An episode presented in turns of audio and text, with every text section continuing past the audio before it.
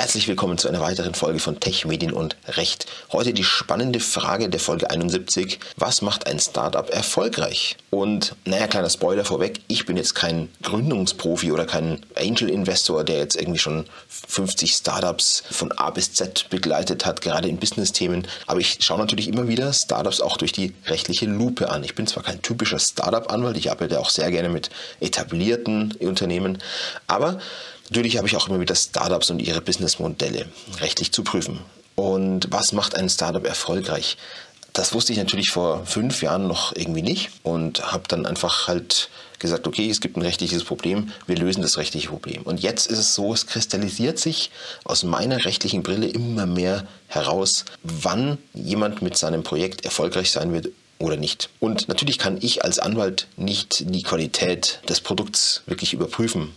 Ja, ich bin kein Programmierer, ich kann nicht prüfen, wie gut funktioniert dann später mal die Software, die gerade entwickelt wird, wie gut wird dieses Produkt auf dem Markt ankommen. Ich bin kein Marktforscher, ich kenne den Bedarf nicht, ich weiß nicht, wie gut die äh, jeweiligen Gründer den Bedarf ermittelt haben. Aber was ich als Anwalt von Anfang an sehen kann und spüren kann, ist, sind die wichtigsten Sachen in so einem Startup, funktionieren die oder nicht? Und was sind die wichtigsten Sachen? Sind die wichtigsten Sachen, irgendwelche abgefahrenen Überlegungen mit Holdingstrukturen und sowas. Nee, die wichtigsten Dinge sind, dass du schnell ein funktionierendes Produkt bekommst, ein sogenanntes MVP, Minimal Viable Product, mit dem du dann mal rausgehst auf den Markt, vielleicht erstmal in einem Testlaunch ausgewählte Testkunden damit bedienst und dann schaust, dass das Ding schnell auf den Markt kommt und du schnell viel verkaufst davon. Dann kommen natürlich auch die rechtlichen Fragen automatisch. Ich sehe halt manchmal, dass Gründer einfach nicht in die Pushen kommen mit ihrem Produkt. Ja? Die beauftragen mich dann für die Erstellung von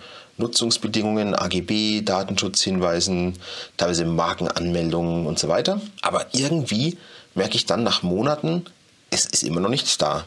Und dann fange ich halt auch an, mich zu wundern. Und mittlerweile hat das halt so ein bisschen ein, ja, schon fast System. Also ich erkenne relativ schnell, geht da was oder geht da was nicht. Und es ist nicht nur so, dass immer erfahrene Gründer, die schon vorher Startups erfolgreich hochgezogen haben, immer schnell sind damit, ein Produkt hochzuziehen und dann auch auf den Markt zu bringen. Ich habe auch schon erlebt, dass äh, Gründer zum allerersten Mal in ihrem Leben wirklich ein Business starten. Also ich hatte vor zwei, drei Jahren mal einen jungen Mann, der hat sich gedacht, okay, ich bin jetzt gerade umgezogen, äh, meine Frau hat einen Job und ja, jetzt äh, probiere ich es mal. Ich nehme Geld in die Hand, mittleren fünfstelligen Betrag, äh, bootstrappe, lass mir eine Software programmieren und ja, der hat jetzt irgendwie, ja, ich glaube 10 oder 15 Mitarbeiter mindestens. Also das Ding läuft und der Typ war halt einfach auch schlau und da hat man auch gemerkt, der kam irgendwie in die Pushen. Da ist innerhalb von ein paar Wochen stand halt da irgendwie das Produkt. Und äh, die Jungs, mit denen ich äh, vor zwei Tagen gesprochen habe, das, das bringt mich jetzt übrigens gerade auf dieses auf diese Folge. Also da habe ich ein junges Startup wieder beraten, allerdings alles erfahrene äh, Leute im Bereich Gründung. Und das, die haben halt ein, die haben eine super Idee gehabt für eine Software-as-a-Service-Lösung. Welche Idee kann ich euch natürlich jetzt hier nicht sagen, aber echt eine coole Idee, sehr innovativ.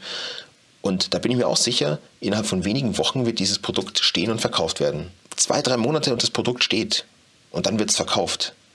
Es gibt aber auch Startups, die irgendwie zwei, drei Jahre lang an einem Produkt herumdoktern. Und ich rede jetzt nicht von irgendwelchen abgefahrenen äh, Robotern, die irgendwie durch künstliche Intelligenz gesteuert werden, die dann irgendwie zehn Jahre Entwicklung brauchen. Nee, sondern von irgendwelchen normalen Internetplattformen. Und wenn das aber Monate, Jahre dauert, dann irgendwann merkst du halt einfach, da gibt es andere Schwierigkeiten als eigentlich das, was äh, das Haupt, der Hauptfokus sein sollte, nämlich Produkt entwickeln, verkaufen. Ich merke dann, dass einfach irgendwelche ah, zwischenmenschlichen Themen auf einmal schwierig werden, dass irgendwelche rechtlichen Konstellationen noch total ungeklärt sind. Ja, teilweise wird schon an einer Software irgendwo rumentwickelt, aber man ist sich noch gar nicht klar, ist man selbst Verkäufer oder ist man nur Reseller oder, oder gibt es andere Reseller in dem Modell und so. Teilweise die rechtliche Konstruktion noch gar nicht klar. Und deswegen total wichtig, wenn du gründest, sei dir darüber im Klaren, was soll dein erstes Produkt sein entwickle es schnell und verkaufe es schnell und kläre die wichtigen Dinge auch schnell. Ja? Natürlich brauchst du, wenn du ein Produkt entwickelst und verkaufst, also wenn es eine Internetplattform ist, ja, dann brauchst du zum Beispiel Nutzungsbedingungen, du brauchst Datenschutzhinweise, du brauchst, wenn du es entwickeln lässt, durch Freelancer natürlich auch Entwicklungsverträge mit Freelancern, dass du auch die IP, also die Nutzungsrechte hast. Weil du musst immer daran denken, wenn du mal in fünf oder zehn Jahren vielleicht das Ding verkaufen solltest, dann wird ein Investor natürlich schauen, gibt es die, oder sind die ganzen Nutzungsrechte vorhanden oder ist das irgendwie unklar? Gehe ich Risiken ein? Wenn da irgendwo Risiken sind, dann bin ich nur bereit, einen Bruchteil davon zu zahlen, von dem, was ich eigentlich zahlen würde. Ist eine Marke da, eine Wortmarke. Das heißt, die wichtigen Dinge, die solltest du wirklich gut machen. Und andere Dinge, die kann man dann auch später noch nachschieben, die nebensächlichen Dinge. Meine Erkenntnis, wenn ein Produkt schnell entwickelt und schnell auf den Markt geworfen wird, dann sehe ich da irgendwie die größten Erfolgschancen für ein Startup im Gegensatz zu Gründern, die einfach nicht in die Gänge kommen und sich mit zwischenmenschlichen Problemen irgendwie aufreiben und dann irgendwie am Ende dieses Produkt irgendwie gar nicht dann wirklich fertiggestellt wird. Also in diesem Sinne, danke, dass du meine Podcast-Folge hörst. Äh, ich freue mich immer über Kommentare, Anregungen, Weiterempfehlungen und wenn du natürlich Selbstunterstützung als Startup brauchst oder auch als mittelständisches gestandenes Unternehmen im Bereich Marken und vor allem auch Software- und IT-Verträge, dann ja, melde dich gerne bei mir. Meine Kontaktdaten findest du natürlich wie immer in den Show Notes. Mach es gut. Ciao.